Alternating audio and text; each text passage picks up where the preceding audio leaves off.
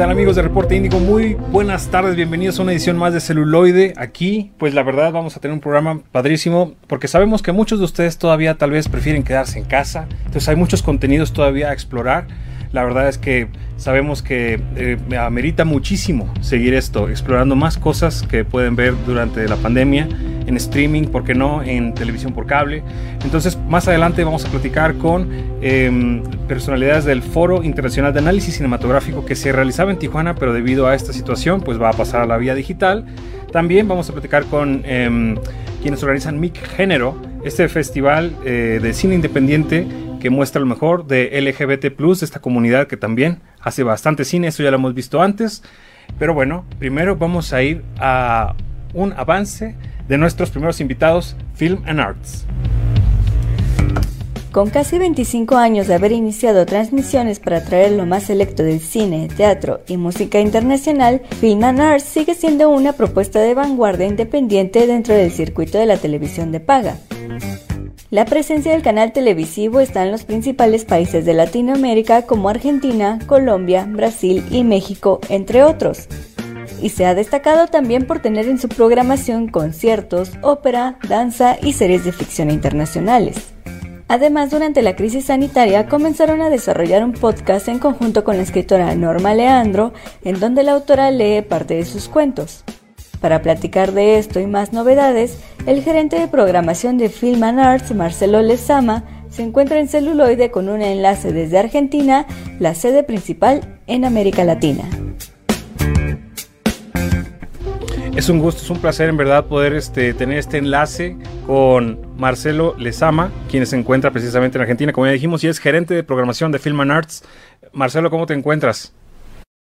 Muy bien, muy bien, muy contento de poder charlar acá con vos sobre, sobre lo que me apasiona, que es Film Arts. Marcelo, pues la verdad es que tenemos varias cosas que platicar ahorita y, y pues algo que quisiera primero confesar es que pues tengo un, gusto, un aprecio muy fuerte en Film and Arts. La verdad es que yo lo veía pues desde muy, muy chavo, muy joven. Y entonces, este, para mí es muy imprescindible el que podamos platicar esto porque como cineasta me formó, o sea, yo realmente me siento muy, muy empático en estos contenidos. Hay una gran oferta que viene de otras partes del mundo y que pues vale mucho la pena resaltar. Y ahorita para septiembre sabemos que, que hay incluso ya una serie eh, de suspenso que, que van a estrenar que viene desde Suecia. ¿Nos quieres platicar un poco de esto, por favor? Sí, claro, cómo no. La, la serie se llama Your Scott. Eh, es la segunda serie que estrenamos en el, en el marco de un slot que se llama Martes Nórdicos, con el cual estamos muy contentos. Scott es una, una serie, un thriller, pero es un thriller que mezcla los elementos del thriller eh, escandinavo con la fantasía y con, con, con, un montón de ingredientes muy, muy originales. Tan la serie. Nosotros, para, para que te des una idea, nosotros tardamos tiempo en decidirnos para adquirir las cosas. No somos compradores compulsivos, eh, meditamos cada, cada compra, cada serie, realmente nos preguntamos por qué la vamos a comprar, si realmente es lo especial que tiene que ser para entrar en el canal. Y con Scott nos tomamos un tiempo. La serie no es, eh, la serie fue hecha hace cuatro años y nosotros la tuvimos ahí bajo el radar, evaluándola, y llegó el momento, dijimos, bueno, ahora es, realmente esta serie nos encanta, a veces las cosas necesitan un tiempo para madurarse. Y esta, esta serie tenemos las dos temporadas completas, podemos eh, brindar para los caldepredadores también en, el modo de catch up, y lo cual actualmente se hace imprescindible, digamos, ¿no? Si no, no, la necesidad de poder ver las cosas, tanto sea de forma lineal como no lineal, es, eh, eh, necesitamos es bueno poder prestar ese servicio, digamos. Y bueno, estamos muy contentos de poder estrenar esta, esta serie porque realmente tiene un nivel de producción fenomenal. Fenomenal es la, fotografía, la imaginación, la sorpresa, el misterio. No, no quiero adelantar nada, pero es toda una atmósfera gótica, mitológica, terror, eh, la, la, preservación de la naturaleza, eh, y, y lo, lo detectivesco mezclado con esto, y eso que tiene tan atractivo que es lo nórdico. Yo no sé qué es, pero hace 10 años, en, en, me acuerdo, nosotros fuimos de los primeros que compramos una serie nórdica, cuando no estaba de, de moda lo nórdico, que era de la serie Valander. La serie Valander original, la serie de Henning Mankell, de, los libros de Henning Mankell, eh, los bestsellers, cuando se hizo la serie en el 2010, nosotros ahí sí la estrenamos, eh, y ahora he, escuchado por ahí que alguna plataforma importante ha hecho una, una serie con el joven Valander. Sin embargo, nosotros hace 10 años ya estrenamos eh, Valander, la original serie sueca. Marcelo, padrísimo. Y la verdad es que esta serie se estrena el primero de, septiembre, hay que tenerlo en el radar. Pero antes de que lleguemos a septiembre, mañana, mañana va a haber un estreno padrísimo el 29 de agosto. Un documental acerca de Leonora Carrington, que pues bueno, este personaje eh, pues que, que ha sido tan, tan cercano al arte en México, vale muchísimo la pena resaltar. Totalmente. Nosotros tenemos una oferta, eso es lo, lindo de este canal, lo, increíble. Así como estábamos hablando de un thriller nórdico, pasamos a hablar ahora de un documental sobre una desconocida, muy poco conocida eh, pintora inglesa que por las cuestiones eh, azarosas de la vida y tragedias trágicas de la vida, terminó yendo a vivir a México y hizo una obra increíble y México fue su inspiración, fue eh, el, lugar donde ella pudo crear un universo absolutamente único, un universo pictórico que está siendo descubierto hoy. ¿no? Eh, a mí me, me fascina, me parece increíble esa posibilidad que tenemos en el canal de combinar eso. ¿Qué tiene que ver una serie nórdica con un documental de una inglesa que hizo su obra en México? Muchísimo, parece que no, pero tiene muchísimo que ver. Algo que también, este, como comentaba al principio, mm, Marcelo, es que soy muy afín a Film and Arts porque lo veía desde muy joven, desde muy chavo. Y, y, algo que me acercó mucho, lo confieso, o sea, me acercó muchísimo Inside the Actor Studio. O sea, este programa en el que James Lipton invitaba a los actores a sentarse así uno a uno, platicar ante un público y decir pues de todo tipo de anécdotas de cómo iniciaron su carrera fílmica, incluso pues uno de los más memorables, el de Robin Williams, donde él empieza a improvisar y, en verdad se desvive con la gente. Em, esto es algo que yo creo que para mí ha sido siempre un sello de, de Film and Arts, este programa. Sabemos que lamentablemente James Lipton falleció este año. El programa sigue actualmente en una nueva iteración, digamos, en una nueva versión. Aquí mi duda en particular sería, ¿Film and Arts piensa, digamos, seguir involucrando el nuevo contenido de Inside the Actor Studio? Principio no. Como te dije, nosotros nos tomamos mucho tiempo para tomar decisiones y estar seguros de que no estamos haciendo algo porque sí, que no estamos siguiendo ninguna moda. Y durante todos los años que duró, mira qué interesante es esto, durante todos los años que duró el acto estudio que fue tan importante para vos como para mí y para muchos otros, se lo quiso imitar, salieron un montón de imitaciones. Todos decían, pero claro, vamos a invitar a un gran actor y ya, pero no es tan fácil. El acto estudio era único por James Lipton. Y si no está James Lipton, por ahora yo te diría que no. Claro. Lo que fue, fue. Nosotros ahora tenemos una oferta que eh, no es lo mismo, pero diría que es un giro que es de Graham Norton. El show de Graham Norton es eh, algo que al revés de, de se toma con mucho humor en, la vida de los actores y la vida en general. Entonces, nada, eh, lo que hemos encontrado ahora que, que, que nos que nos satisface por el nivel de, además el nivel de invitados increíbles que tiene, es Graham Norton. Nosotros tenemos exclusivo el show de Graham Norton y lo estrenamos a pocos días del estreno. Eh, eso en cable es muy raro.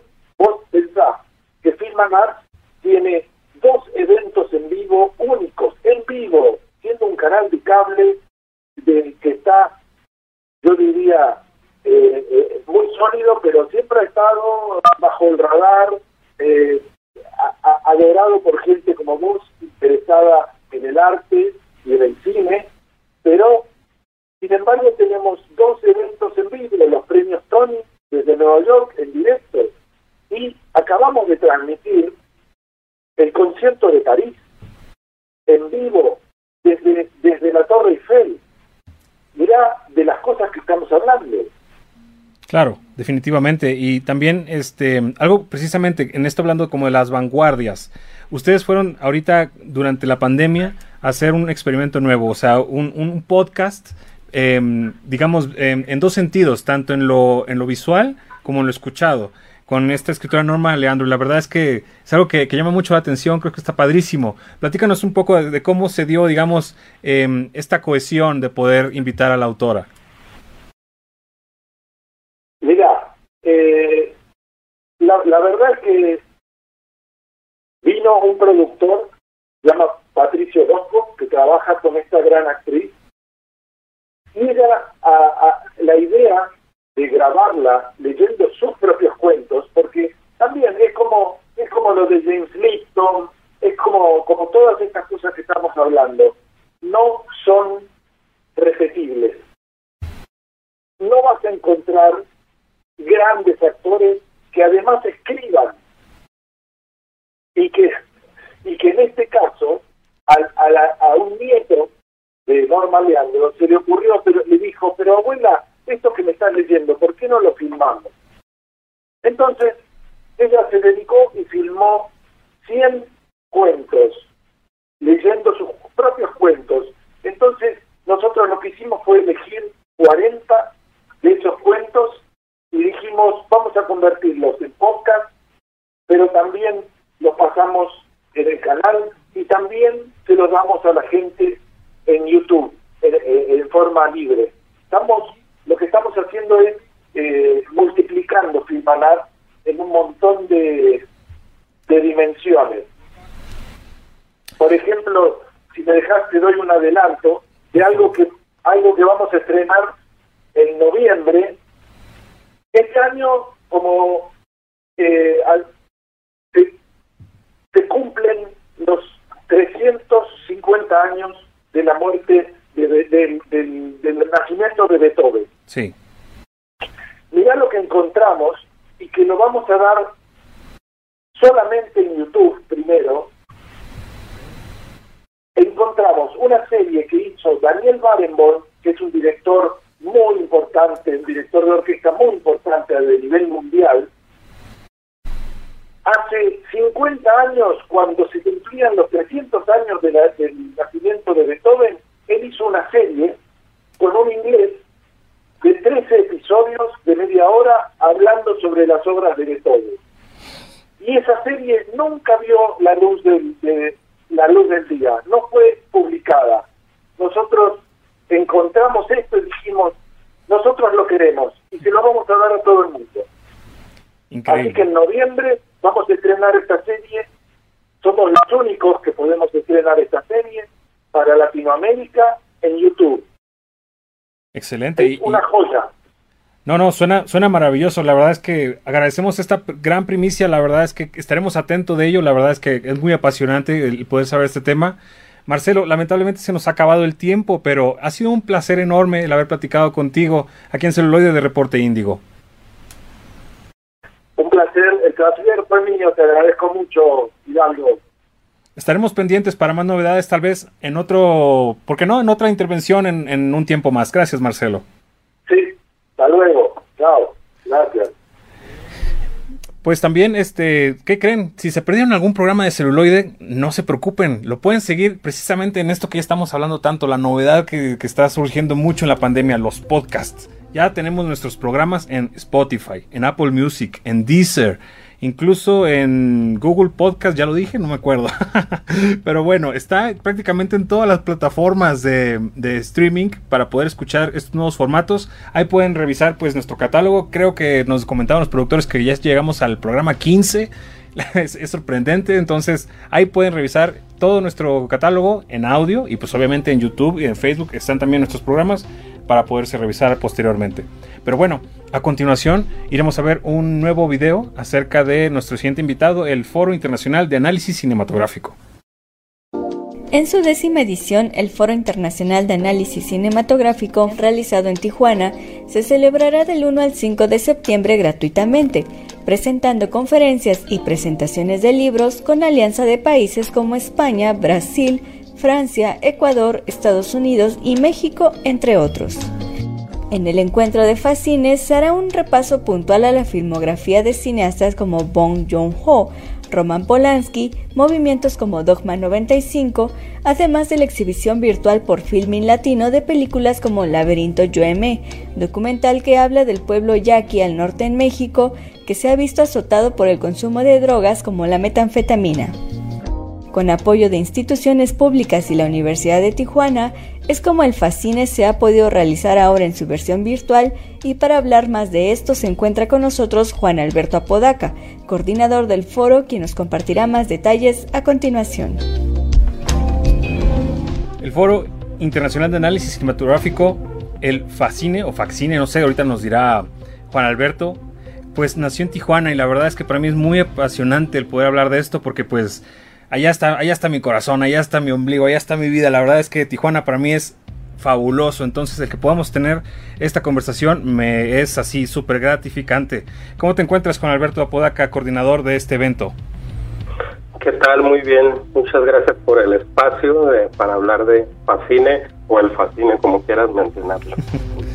Perfecto, Juan Alberto. Y pues primero, em, sabemos que ante esta situación sin precedentes, todos los festivales están pasando pues este formato virtual, digital, lo cual pues ha sido algo que, es un reto evidentemente, es algo que les ha hecho incluso trabajar marchas forzadas. Quisiera que nos platicaras un poco qué tan diferente será eh, en, el Fascine, digamos, este año en torno a lo que se vivía anteriormente.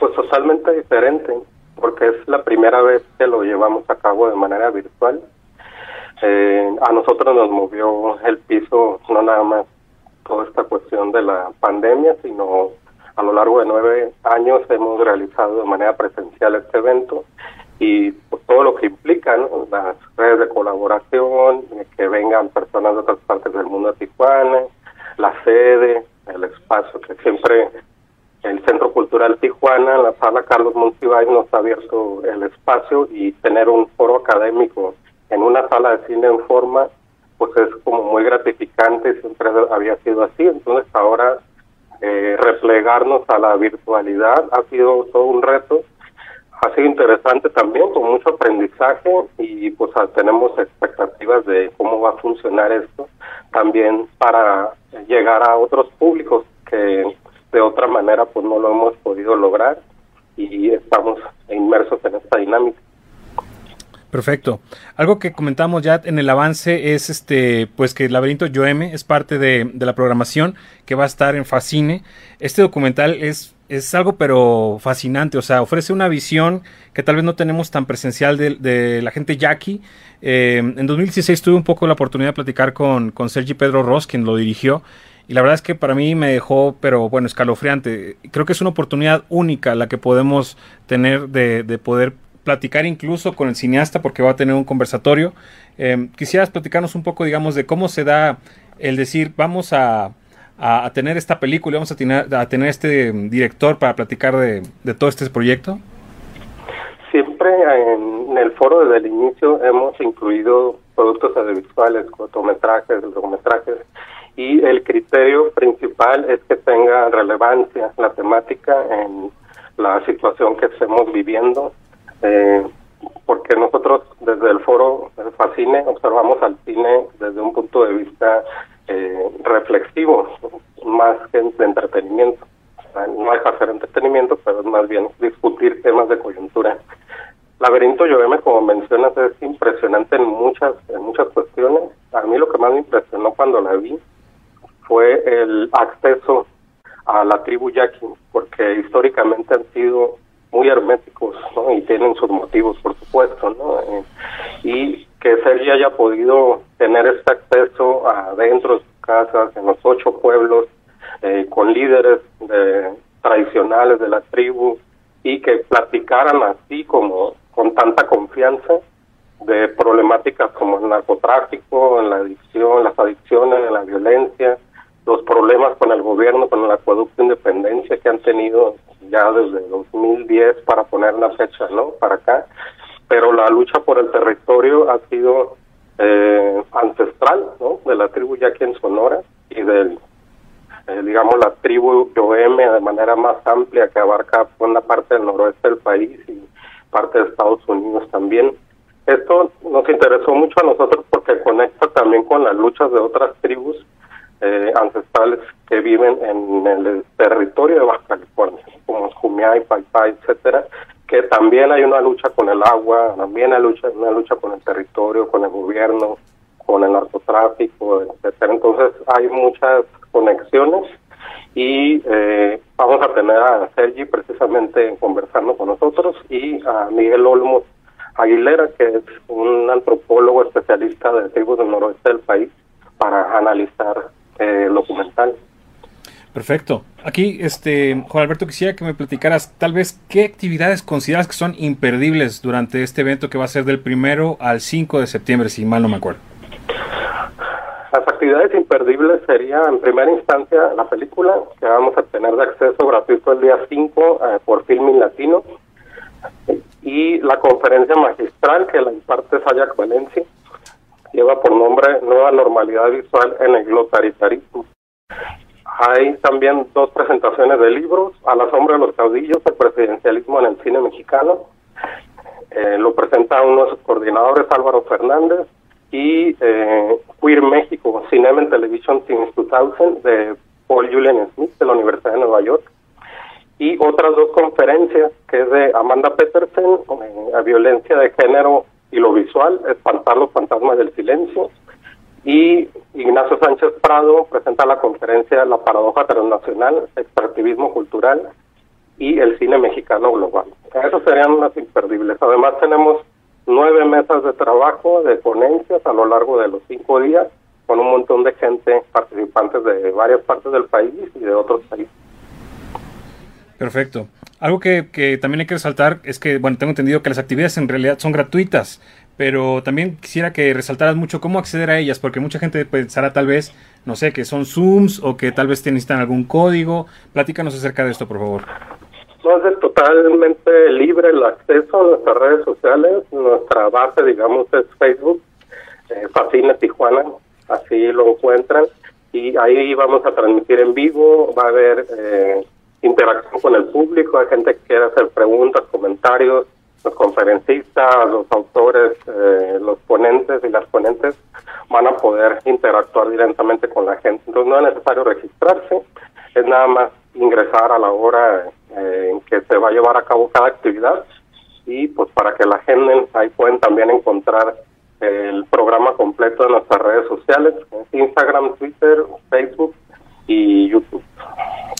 Juan Alberto, para terminar, me gustaría, pues bueno, sé que por ahí tienen una, una rifa especial y es mañana. Entonces quisiera que platicaras. Todavía podemos entrar, todavía puedo entrar, porque la verdad lo que leí es que es apasionante. Hay unos libros por ahí incluso que son muy interesantes, entonces quisiera que nos hablaras de esto. Qué bueno que mencionas porque no estaba preparado, pero aquí tengo los libros a la mano. pues esos tres libros eh, son importantes porque no son difíciles, no son sencillos de conseguir este, el de la lucha libre y límite de tiempo, es una serie de imágenes de archivos privados y de la filmoteca que lo estamos nosotros eh, rifando gracias a Michael Ramos Araizaga que nos lo facilitó. Miradas panorámicas al cine mexicano, coordinado por Lauro Zavala. Y Familia y Estado, visiones desde el cine mexicano, Carmen Elisa Gómez de la Universidad de Guadalajara. Estos tres libros los estamos rifando mañana a las 8 de la noche, hora del Pacífico, vamos a hacer la rifa en Facebook Live de Fascine Tijuana y todavía tienen todo el día de hoy y parte del día de mañana para que puedan eh, comprar su boleto y llevarse estos libros. Estamos haciendo envíos a cualquier parte del país, entonces pues aprovechen porque no son nada sencillos de, de conseguir estos libros y lo mejor de todo es que están apoyando a un evento independiente como Fascine, que llevamos 10 años realizándolo de manera autogestiva y como para eh, difundir la reflexión cinematográfica y de los productos audiovisuales más amplios. Acá, acá el productor César Carrera ya me echó un ojo, me dice así, mochense, mochense. La buscamos que, que se mochen. Pues a ver, ¿cuánto cuestan los boletos? Dinos, porque la verdad hay que entrar a la rifa. sí, 650 pesitos es muy barata y el envío se hace con sin costo para quien participe. Entonces entra en la rifa, hay tiempo todavía. Perfecto, perfecto. La verdad es que eh, Fascine va a estar padrísimo este año, la verdad, en su formato virtual. Creo que vale mucho la pena resaltarlo. Y pues no hay que perdérselo, o sea, es gratuito, no hay pretextos. O sea, las mesas de diálogo van a estar ahí, la película va a estar gratis en Filmin Latino. Todo va a estar perfecto. Juan Alberto, muchas gracias por haber estado con nosotros aquí en Celuloide de Reporte Índigo. Muchas gracias a ti, un abrazo, un saludo a toda la audiencia de Reporte Índigo. Un placer, platicaremos hasta luego. Pues bueno, queridos amigos, también les invitamos a que nos dejen sus comentarios en redes sociales, los leemos en YouTube, en Twitter, en Facebook, en Instagram incluso. Leeremos sus comentarios puntualmente, los que nos hagan llegar. Sabemos que por eso hicimos este programa especial, porque muchos de ustedes dijeron, no, ¿cómo que voy a ir al cine? Que no sé qué. Bueno, pues no hay problema, ya vieron, hay canal por televisión, hay eh, cine gratuito a través de Facebook, o sea, esto que es Fascine. Y a continuación, pues todavía vamos a hablar acerca de un bloque más, pues de que también hay cine de género, MIC género. Así que a continuación veremos el adelanto. Con nueve años consecutivos, la muestra internacional de cine con perspectiva de género sigue adelante pese al encierro sanitario, ahora de manera digital pero también en conjunto con proyecciones limitadas. En esta ocasión son 72 películas las que llegarán de distintas partes del mundo y del país para ser exhibidas en México. Del 10 de septiembre al 4 de octubre se podrá ver el contenido de Mi Género a través de Filmin Latino. Del 18 al 24 de septiembre, tres películas diarias se podrán exhibir en Cineteca Nacional y del 8 al 15 de octubre habrá una selección especial que llegará al estado de Guerrero. También encontrarás diálogos de reflexión virtuales con activistas en torno a temas como migración y género en tiempos de pandemia, fake news y acceso a la información, sexualidad, anatomía y cuerpo en confinamiento, entre otros. Toda esta y más información se conversará a continuación en celuloide con la directora de MIC Género, Victoria Cabrera. Como ya lo mencionábamos en el bloque, pues está con nosotros Victoria Cabrera Escobar, directora de Muestra Internacional de Cine en con perspectiva de género. Muchas gracias Victoria por acompañarnos el día de hoy. Hola, buenas tardes, gracias por el espacio. Si nos ayudas para nada más mutear tu computadora para evitar el vicio del audio, estaría perfecto. Listo, creo que te escuchamos mejor. Listo. Gracias, Victoria. Eh, como tal, pues este año también ustedes se van a lo virtual. Lamentablemente sabemos que pues esta pandemia está malavariando, está realmente haciendo estragos muy duros en la industria, pero, pero aquí hay un apunte muy importante. Hay una especie de formato híbrido, según entiendo, para, para este año. O sea, están en lo virtual, pero también van a tener un poco en lo presencial. Platícanos acerca de esto, por favor. Hola, sí, pues eh, inicialmente eh, todo estaba planeado para hacerlo como lo hacemos los, los demás años, de manera física en sedes, en cines, en centros culturales. Eh, llegó la pandemia y tuvimos que replantear todo el proyecto. y bueno, en un inicio solo estábamos planeando hacerlo de manera digital, pero ahora que están como reabriéndose algunos espacios, pues estamos haciendo justamente esto, como dices, un híbrido. Del 10 de septiembre al 4 de octubre vamos a tener eh, actividades por Cine Latino. Eh, vamos a tener ahí aproximadamente 70, 72 películas exhibiéndose durante este periodo. Y después del 8 al 15 nos vamos a Guerrero. Eh, después vamos a tener del 15 al 25 actividades en algunas cinetecas en algunos estados. Todavía estamos confirmando porque apenas hace una semana, dos semanas empezaron a, a reabrir. Y bueno, en Cineteca Nacional, aquí en la Ciudad de México, vamos a estar del 18 al 24 de septiembre. Algo que está muy padre de mi género, hasta donde recuerdo, es que mm, se distinguían siempre por traer talentos internacionales a México, o sea, hacer estas pláticas presenciales, estas eh, clases magistrales, y pues ahorita en lo virtual también tengo entendido que están rescatando un poquito este formato, pues con una retrospectiva dedicada a una cineasta argentina. Así es, eh, no quisimos perder este enlace que ya teníamos y que veníamos trabajando desde 2019 con Albertina Carri, que justamente es la cineasta argentina a quien estamos dedicando la retrospectiva este año, que bueno, los planes era que viniera y que pudiera compartir tanto la retrospectiva como dar esta masterclass, pero bueno, finalmente eh, logramos que, que, se mantuviera en formato digital y vamos a tener esta masterclass eh, en septiembre por Facebook Live. Entonces eh, se mantiene, va a ser totalmente gratuita y bueno, nada más tienen que estar pendientes del día y la hora que próximamente anunciaremos la próxima semana. Este año también está muy enfocado a la cuestión del activismo. Esta situación, como quiera, ustedes ya la han estado refrendando desde 2016, si bien me acuerdo. Eh, solo que ahora, pues todo, pues evidentemente se va a lo virtual, a hacer conversatorios este, digitales. ¿Qué más nos puedes ahondar en esto? Porque creo que vale mucho la pena que sí se refrende y se externe cómo es que van a, abarcar esto. Sí, pues una bueno, la misión de, mi género es acercar los estudios de género a través del cine y una de las actividades que han sido fundamentales, como bien dices, de 2016 ha sido esta actividad que se llama Sin Horas de Activismo, donde hemos convocado a activistas, a gente que esté estudiando algún posgrado o que ya lo tenga sobre estudios de género o que esté trabajando estos temas eh, de feminismos, de derechos humanos, a que done una hora de su tiempo y la platique con el público después de la presentación de una película en alguna sede. Eh, y hemos tenido mucho, mucho, mucho, muy buena respuesta. Eh, se han creado como enlaces justamente porque es aterrizar ciertos temas que a veces desde la academia o desde lo teórico son bastante pesados. Y con estas actividades con los activistas, pues logramos hacer ese, ese enlace con el público. este año, pues por supuesto no podíamos dejar de, hacerlo y bueno, encontramos en, la plataforma digital a través de, Facebook Live ese enlace y bueno, eh, dependiendo de la película que tengamos o de la sección que esté activa en Film Latino, eh, vamos a tener actividades de 100 horas de activismo. Eh, en total van a ser 24, una por día, del 10 de septiembre al 4 de octubre, todos los días a las 18 horas, es decir, a las 6 de la tarde.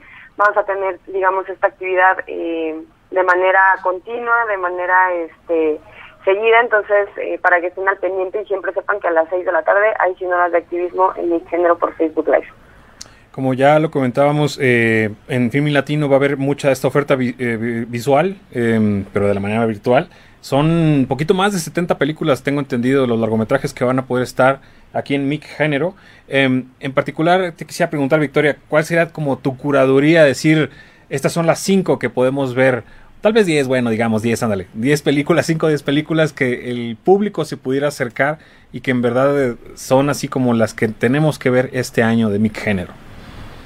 Oye, eso es muy difícil porque son muchas películas, todas son muy buenas, eh, pero creo que en, general tenemos bien identificadas películas que nos han impactado mucho y que por eso quisimos eh, agregarlas en la programación. Eh, una de las películas documentales argentinas también que, que, estamos como destacando mucho se llama Mala Madre, que es un documental que habla sobre eh, cómo ejercer la maternidad y sobre todo lo habla desde una perspectiva bastante sincera, intimista y sobre todo libre de los estereotipos de género. Entonces, esa película es, está padre. Eh, también vamos a tener eh, otra película que se llama Lina de Lima, que es una película peruana que se estrenó en Toronto el año pasado, bueno, a principios de este año, y que también ha tenido bastante buena recepción de manera internacional. Esa película está integrada en nuestra sección de movilidad humana y migración, entonces también imperdible que, que vean esta película, es una película esencial en la programación. Eh, también tenemos dos películas suecas, una se llama The Average Color of the Universe, eh, que está en la parte de resiliencia y bueno, son es, una ficción de una directora que ya hemos tenido programada en mi género que nos gusta mucho, entonces también no se la pueden perder. Eh, tenemos, ¿cuál más? ¿Cuál más? Eh, el despertar de las hormigas, que bueno, es una película que nos habla sobre eh, reconocernos y sí, autoconocernos en, en, la, en, el proceso de nuestra juventud, entonces también es una película que, que estamos destacando mucho. Eh, ¿Qué otra? Tenemos eh, otra película sueca que se llama Charter, también no se la pueden perder. Eh, tenemos un documental mexicano de que de hecho estaba programado el año pasado, pero por cosas eh, de la producción no se terminó. Y es un documental que está hecho por artículo 19, se llama Mensaje Interrumpido, y que también eh, viene bastante bien porque habla del ejercicio periodístico en, en cómo se ejerce en México, ¿no? Entonces, ese es otro de las, de las películas que no se pueden perder. Victoria, pues la verdad muy completo lo que nos acabas de compartir en esta charla. La verdad estoy muy complacido por esto, pero tal vez a mí sí me está yendo algo fuera del radar, algo que tal vez nos quieras compartir, nos decir aparte de mi género, las redes sociales, algo por el estilo. Sí, pues recordarle las fechas. Eh, de manera digital vamos a estar del 10 de septiembre al 4 de octubre por Film Latino, por eh, Facebook y vamos a tener también como, eh, digamos, actividades complementarias eh, unos videos que están dedicados al género y, el confinamiento, que son, bueno, esos dos temas son nuestro eje principal de programación eh, este año y bueno, donde estamos haciendo esta intersección entre todo lo que está pasando con este contexto de la pandemia, el género y el cine. Entonces vamos a tener eh, nueve videos que van a ir explorando estos temas que si bien a lo mejor no están tan, tan, tan presentes en, en las películas, porque bueno, nuestra convocatoria estuvo abierta desde 2019, entonces todavía esto ni siquiera está en el mapa, pero a través de estos videos vamos a estar eh, platicando con ONGs, con activistas, sobre temas muy puntuales eh, del género y del confinamiento. Pues la verdad, Victoria, te agradecemos mucho el haber estado con nosotros aquí en Celuloide de Reporte Índigo. Un placer y habrá que estar de cerca de mi género porque pues hay una gran oferta para poder ver ahorita durante el confinamiento. Hasta luego, Victoria. Muchas, gracias. Hasta luego. Y pues bueno, queridos amigos, este, se quedaron con ganas de más contenidos. ¿Qué creen? Tenemos una pequeña sorpresa, un bloque extra, porque vamos a hablar acerca de una selección aquí en celuloide muy especial, una curaduría para ustedes en este fin de semana. Veremos un video. Indeciso si salir de casa o no para acudir al cine, Hidalgo Neira tiene algunas recomendaciones para ti para disfrutar lo más nuevo y actual del streaming, así como también para darte una vuelta por la Cineteca Nacional. Si te gusta la ciencia ficción y fantasía, Lovecraft Country es una serie de HBO que toma el libro del mismo nombre y que hace homenaje a H.P. Lovecraft. Justo este año se cumplen 130 años de su natalicio. Para los amantes de los videojuegos modernos está High Score, miniserie de seis capítulos en Netflix que muestra la historia de cómo inició el desarrollo de sistemas como Nintendo, Sega y también la programación de juegos en la computadora. Y en el cine independiente está Un elefante sentado y quieto, película china del 2018 con casi cuatro horas de duración que se exhibe en Cineteca Nacional. Esta historia del director Nobel Hu Bo nos mete la reflexión de una cotidianidad universal. Así que quédate un momento más para conocer más de estas producciones audiovisuales. Estás en celuloide. Pues como bien comentábamos ahorita, este, hay series muy, muy, muy padres para ver ahorita en, el confinamiento. Y una de ellas es High Score. High Score es una serie de Netflix, una miniserie realmente, porque son seis capítulos, como ya lo comentamos en este avance.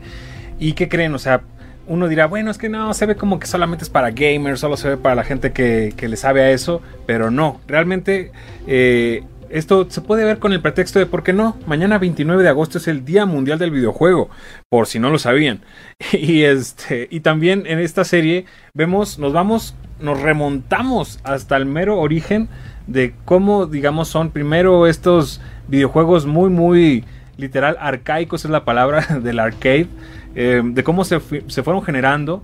En el primer episodio incluso podemos ver cómo los productores, los realizadores de esta serie se fueron a platicar con el creador de Space Invaders. O sea, se fueron hasta Japón, platicaron con este, este creador. Ya es incluso pues una persona mayor, o sea, es increíble cómo él narra, describe cómo es que tenía esta idea, esta concepción de hacer este programa, de este software, vaya.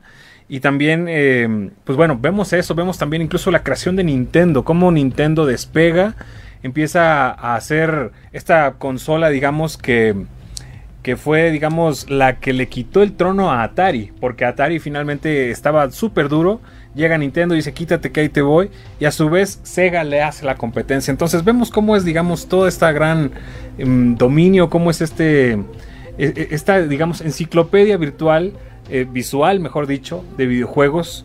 Y esta es miniserie narrada por Charles Martinet. Este eh, personaje tal vez es muy desconocido para Latinoamérica, pero él es quien ha hecho la voz de, Mario, de Mario para todos los juegos de Nintendo.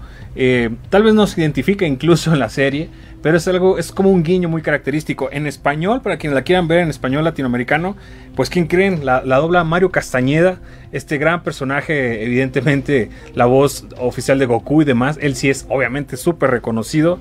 Entonces es padrísima ver este, esta serie High Score, la verdad les podría decir es solo para Nintendo maníacos, pero no, claro que no, es para quienes realmente pudimos haber crecido en los 80, en los 90 em, y para quienes quieran conocer, digamos, de toda esta situación de los videojuegos, porque es eso, es voltear a ver al pasado para entender nuestro presente. Todos los videojuegos del presente se entienden conociendo la historia de estos videojuegos.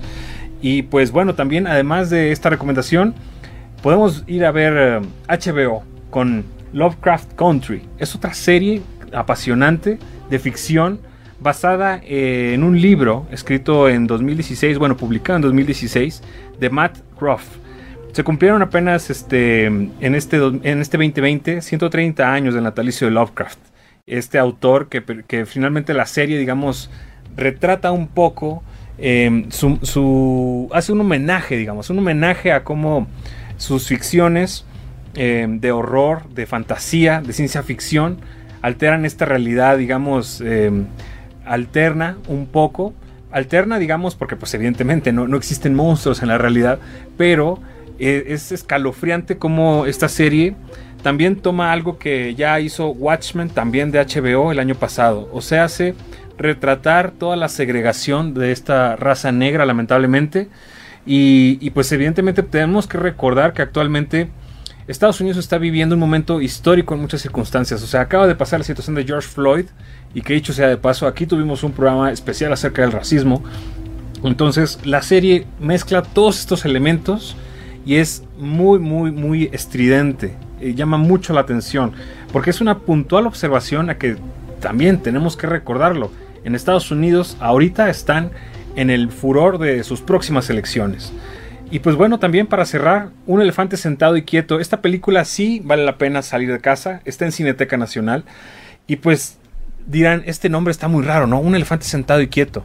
Pero ahí, les va un dato todavía más curioso. Esta película dura casi cuatro horas. No, pues ya seguramente se espantaron y dijeron, no, ya, quítale amigo, ¿qué, ¿qué es esto de cuatro horas? No, no, no. Tengo que decirles que esta película, híjole, vale mucho la pena verla porque representa una atmósfera contemplativa, filosófica, existencialista incluso, y es la única película que hizo un cineasta llamado Hu Bo, chino, la hizo a sus 28 años, y pues él peleó muchísimo su visión como director. Obviamente los productores dijeron, estás loco, ¿cómo vamos a estrenar una película de cuatro horas?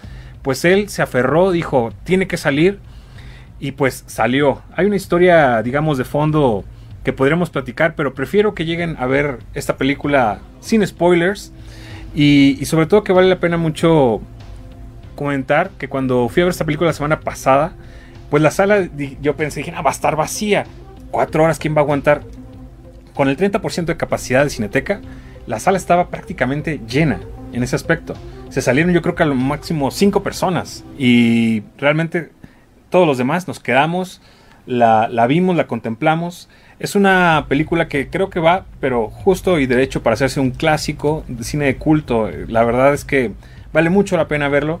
Y sobre todo porque también es una mirada al mundo oriental que desconocemos. O sea, digo, yo no he ido a China, pero ustedes sí. O sea, yo la verdad veo estas imágenes y digo, realmente llama la atención porque no es esta, esta imagen turística de, de, digamos, ver la gran muralla china, Em, de, de, ver lo más icónico. No, estamos viendo una provincia de, este gran país asiático. Y sobre todo llama mucho la atención que, bueno, en sí la sinopsis, digamos, es, son cuatro personas distintas de, de, China que de alguna manera su vida se, se conjuga. Hay, hay, sucesos inesperados que le suceden a cada uno de ellos y que aparte de pronto tienen este apego de decir, sabemos, nos acaban de decir que hay un elefante en un circo sentado esperando en la quietud y que, y que pues le puedes aventar basura, le puedes, lo puedes amedrentar y el elefante no hace nada, solo sigue ahí precisamente sentado y quieto. Entonces estas cuatro personas logran superar, digamos, sus, sus problemas y dicen, vamos para allá, vamos a ver al, al, elefante sentado y quieto. Entonces vale mucho la pena reflexionar en torno a esto, a esta película. Y estas son realmente nuestra selección aquí en Reporte Índico que queremos hacerles a ustedes.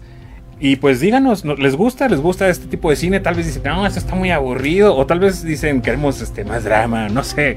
Ustedes déjenos sus comentarios. Puntualmente los estamos leyendo porque precisamente se quejaban un poco de que decían, no, no queremos ir al cine. Pues bueno, aquí tenemos estas recomendaciones. Pero también para quienes quieran y si quieran ir al cine, sí tenemos todavía más, más este incentivo. Queremos este, felicitar ampliamente mucho a Julián González, quien en Instagram sí siguió la dinámica de ¿qué creen? De nuestro querido amigo Scooby, porque todavía tenemos aquí unos promocionales que queremos darles hacia, a, todos ustedes. Y ahora la dinámica cambia. Muy sencillo.